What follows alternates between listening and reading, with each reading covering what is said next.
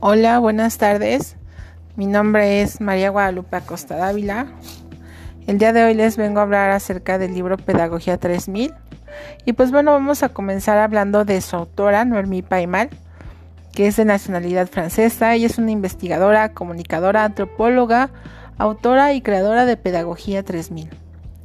Esta es una herramienta educativa que permite la integración del ser desde la práctica generando una nueva conciencia pedagógica a la que llamamos el tercer milenio, y de ahí su nombre Pedagogía 3000.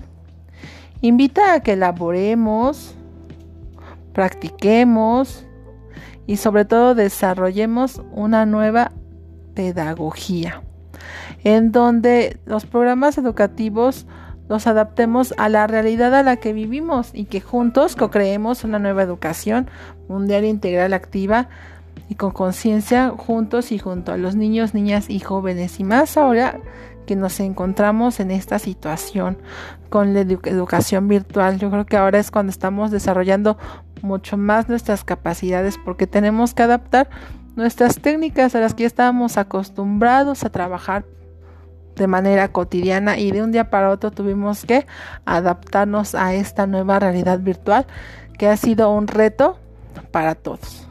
Y pues bueno, adentrándonos más en el capítulo 1 de este libro, vamos a hablar acerca de los cambios sorprendentes en las niñas, niños y jóvenes de hoy. Y pues vamos a iniciar con algunas preguntas. ¿Qué está pasando con las niñas y los niños de hoy? ¿Estamos presenciando una simple desfase generacional o está sucediendo algo más? ¿Por qué nacen al mismo tiempo tantos niños y niñas tan diferentes en su conducta y en su modo de ser en todos los países del mundo, todos los sectores socioeconómicos, en todas las culturas? ¿Por qué su modo de aprendizaje es tan distinto? ¿Por qué? ¿Por qué ha significado tanto esto en los cambios de la futura sociedad? ¿Qué implica para los adultos de hoy? ¿Qué sucede con la humanidad en conjunto? Pues yo creo que estas preguntas pues se pueden responder de una manera fácil. Simplemente los niños han ido evolucionando como ha ido evolucionando el mundo. Los niños ya no son igual que antes, no son como nosotros fuimos. Nosotros fuimos unos niños completamente diferentes a lo que son ahora. En nuestros tiempos no había tanta tecnología y teníamos que adaptarnos a lo que teníamos. Y sin embargo ahora pues yo creo que nosotros mismos hemos ido haciendo que los niños sean diferentes. ¿Por qué? Porque ya les damos un dispositivo para que estén quietos, porque ya los entretenemos con la tele, porque ya es más fácil que dejemos la responsabilidad de cuidarlos a un dispositivo y no queda ya en nosotros como antes que nos educaban nuestros padres, que respetamos a los adultos, respetamos a nuestros abuelos, respetamos las reglas. En fin, ha cambiado tanto este, este mundo y con ello pues sus niños. Y pues ¿quiénes son los niños, niñas jóvenes de este milenio? Son bebés, niños, niñas, jóvenes y en menor grado personas adultas y abuelos que presentan talentos innatos, excepcionales de, de mayor percepción y sensibilidad en comparación a la mayoría de las generaciones anteriores de los años 80. Esta mayor percepción se aprecia tanto en ámbitos fisiológicos como afectivos, emocionales, éticos, conductuales, cognitivos, sociales, psíquicos y espirituales. Hoy, los profesores observamos asombrados que los niños son más traviesos, ya no hacen caso. Hace solo 10 años todavía obedecían. Los niños de hoy son amorosos, brillantes, pero su comportamiento y modo de aprender son muy diferentes. No sabemos cómo manejarlos. Además, no permanecen sentados en sus sillas más de cinco minutos. Y es algo que les ha costado muchísimo trabajo en estas clases virtuales, ya que tienen que estar sentados por largos periodos, no conviven con sus compañeros, tienen que estar aislados. Por eso los padres comentan que en casa es lo mismo, que sus hijos son muy traviesos, son más precoces en todos los sentidos, más maduros, pronuncian palabras a los otros meses, componen frases enteras a los 14 meses, come poco, duerme poco y tiene más energía que nosotros mismos los adultos. Muchas veces no sabemos qué hacer, se nos acaba la paciencia. Obviamente eran previsibles cambios rápidos en la generación entrante, ya sea por el alto nivel de estímulos que los niños y niñas reciben constantemente, desde el periodo prenatal, incluso debido al bombardeo de los medios de comunicación y a los avances cada vez más acelerados de la tecnología de punta. Por lo que llama especialmente la atención es la extrema velocidad de los cambios y la naturaleza de los mismos. Es decir, las características de las niñas y niños de hoy no son solamente sus altas capacidades cognitivas, sino también su amplia percepción en todos los ámbitos, su agudo nivel de empatía y su sorprendente apertura psíquica espiritual, especialmente a muy temprana edad. Esas cualidades acotan los antropólogos y sociólogos que se manifiestan con la tal rapidez generacional que rebasan a menudo la capacidad de educar a los mismos padres, lo que explica la aguda crisis del sistema educativo actual y el menor grado de la salud.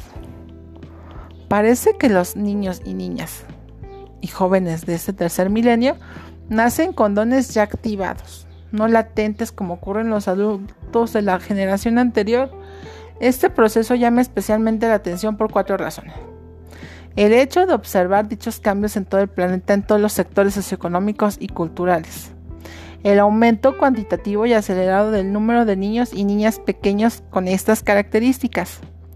Estimamos que aproximadamente a partir de 2006, los que nacen con dichas características son la mayoría.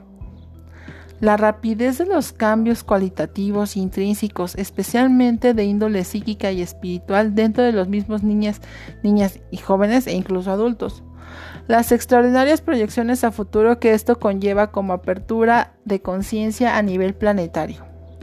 Algunos de ellos pueden ser niños o niñas superdotados, con un coeficiente intelectual elevado, pero no siempre, donde destacan más en su brillantez y madurez psicológica y espiritual, así como en su alto coeficiente de inteligencia emocional. También vamos a hablar en esta ocasión acerca de la empatía. Pues también este la empatía de los niños hoy se define como la empatía de la siguiente manera. Es una edificación, definición básica de empatía. Es la capacidad de comprender, ser consciente de ser sensible y experimentar indirectamente de los sentimientos, pensamientos, experiencias de otros sin estar plenamente en comunicación con ellos en alguna forma específica. Yo simplemente lo llamo el arte del saber. Íntimamente relacionada con esta don está la práctica de la empatía telepática, que es el arte de proyectar una emoción hacia otros, infundiéndoles sentimientos y poderes que normalmente no tendrían. Un adepto en este arte real es que tiene la capacidad de extraer emociones de alguien que esté cerca, mezclarlas y combinarlas con la propia, y luego devolverle todo el paquete para la reintegración y curación. En esta época muchas personas del planeta han comprendido que son empáticas. Muchas comienzan a usar su don espontáneamente cuando son jóvenes y pues es algo en lo que, que tenemos que manejar mucho en esta situación de la pandemia, en esta situación de que estamos alejados de la escuela. Es algo de lo que hablamos constantemente en el Consejo Técnico Escolar, que debemos de, de estar ser empáticos con nuestros alumnos, debemos de comprender las, el proceso por lo cual, está, el cual están pasando. No sabemos si perdieron a su familia, no sabemos si perdieron a sus padres, a sus abuelos, a sus hermanos, no sabemos, no sabemos qué esté pasando. Es por eso que, que nos ha pedido que, que tratemos a nuestros alumnos con empatía, con la empatía que nosotros quisiéramos tener y, y pues adaptarnos, adaptarnos a, a esta nueva realidad.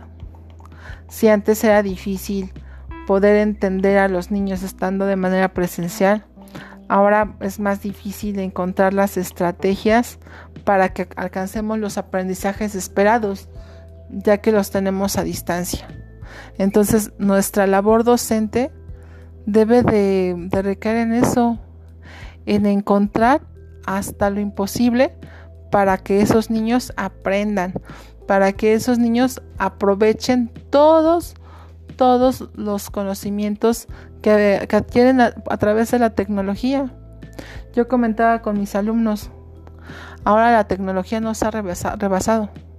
Podemos aprender mil y un cosas y muchos niños utilizan la tecnología tanto para cosas buenas como para cosas malas, pero nuestra labor como docentes es guiarlos, guiarlos hacia el camino en el que ellos usen la tecnología como la herramienta para el aprendizaje, que se hagan investigadores, que puedan recorrer el mundo sin necesidad de salir. Entonces, ahí está nuestro gran reto hasta esta ante esta pedagogía 3000, hasta los niños del tercer milenio que debemos de, de aprender a conocerlos y debemos también de hacer todo lo posible porque tengamos unos niños bien, que aprendan, que sean capaces de solucionar los problemas a los que se enfrentan de manera cotidiana y aplicarlos. Y que no sean unos niños inútiles, que sean unos niños sobresalientes y que aprovechen todas las herramientas que contamos en la actualidad para que ellos sean unos niños bien. Bueno, pues esto fue mi pequeño argumento acerca de, del capítulo 1 del tomo 1 de Pedagogía 3000. Pues aquí estamos al pendiente y pues muchas gracias por escucharme.